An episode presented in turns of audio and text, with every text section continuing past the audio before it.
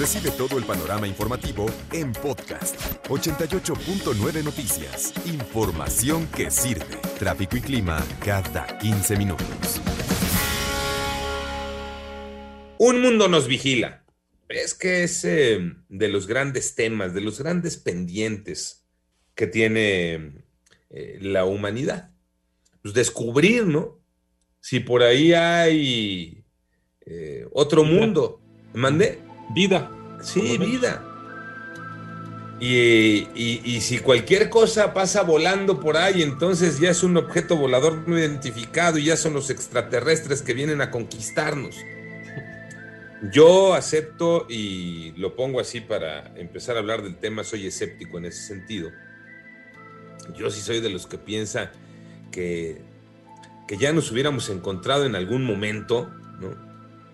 Este, justo alegaba este, con mis hijos en el Día del Padre el tema. ¿no? no, papá, es que en el fondo del mar, ¿qué es lo que conocemos? Poco y casi nada, ¿qué tanto habrá? Eh, un mundo más allá, ah, pues órale, ¿no? Entonces yo les digo que pues no, yo sí creo que, que ya nos hubiéramos encontrado en algún momento. Les cuento esto porque hoy el gobierno de Estados Unidos presentará ante el Congreso un reporte sobre la información que tiene sobre el avistamiento de objetos voladores no identificados, dicen que ese reporte del Pentágono hablará sobre 120 eh, avistamientos reportados y analizados por eh, el aparato de inteligencia del Departamento de Defensa de los Estados Unidos. Y que podría ser una revelación Después de algunas que ya se han aceptado, por ejemplo, en el 2020 la propia Marina de los Estados Unidos reconoció la autenticidad de tres videos sobre encuentros en el aire entre militares y ovnis, objetos voladores no identificados. Por eso les digo que está interesante, ¿no? Es un tema que siempre nos, eh, nos llama la atención, Iñaki. Ahí diste el ejemplo de un acrónimo, objeto volador no identificado. Pero también nos vamos con una finta desde hace mucho tiempo. El, el, identificar ovni o objeto volador no identificado con extraterrestre. No tiene por qué ser así.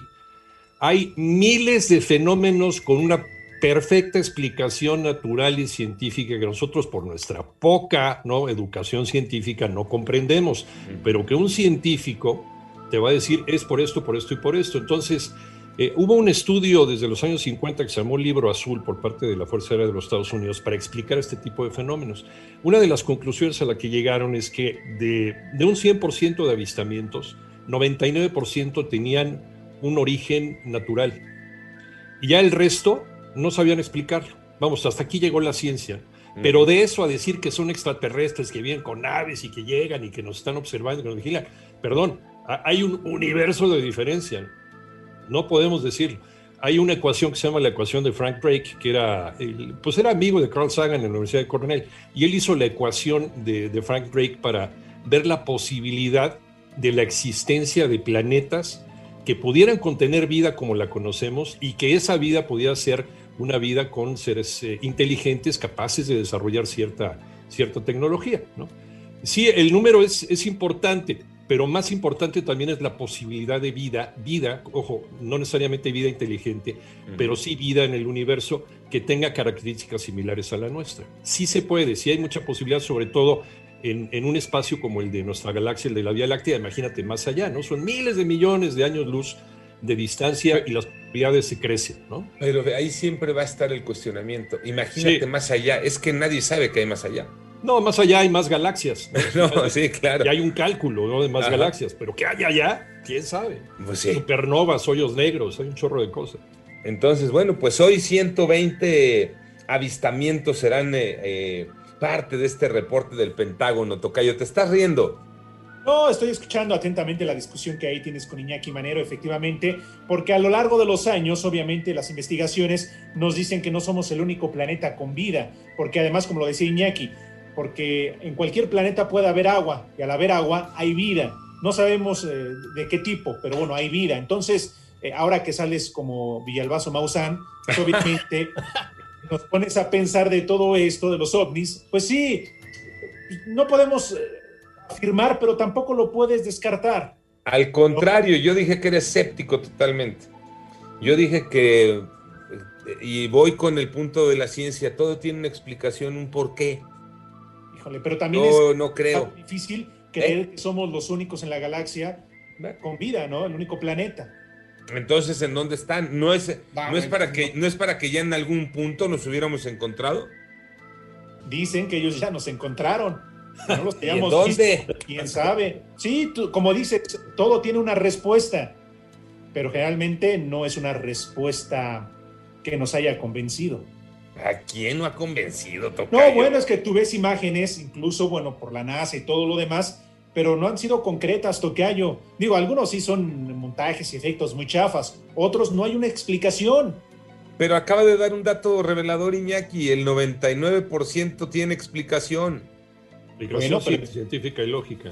O el sea, 1% y además no conocemos, digo, la Luna y Marte, ¿qué más? No sabemos. Sí, pero lo que dicen es, sí, el otro, el otro porcentaje es bien explicado, pero eso no quiere decir que vengan de otros planetas a visitarnos. ¿no? A lo mejor es otro ver, no- fenómeno natural. No se que contradigan, están como ayer, entonces no creen en los ovnis, pero les da miedo jugar la Ouija. no, o sea, pero son cosas ver, distintas. es una cosa entonces- completamente- pero entonces- no, No, pero es creer en muertos. Es ¿Quién está creyendo en muertos? en ustedes. Como, Por- ¿Por les- qué? El no querer jugar en la Ouija porque te puedes deschavetar y hay gente que se ha deschavetado por jugar esa cosa, no quiere decir que creas en fantasmas. Claro. Pero- Ni que no, creas en los extraterrestres. Tampoco. Pero es un juego en el cual, pero bueno, en el cual digo, si estás bien, no tienes por qué tener ningún problema, ¿no? Bueno, está bien, tráete la tablita y, y te va, seguro ahorita entre todo el auditorio te sale la reta.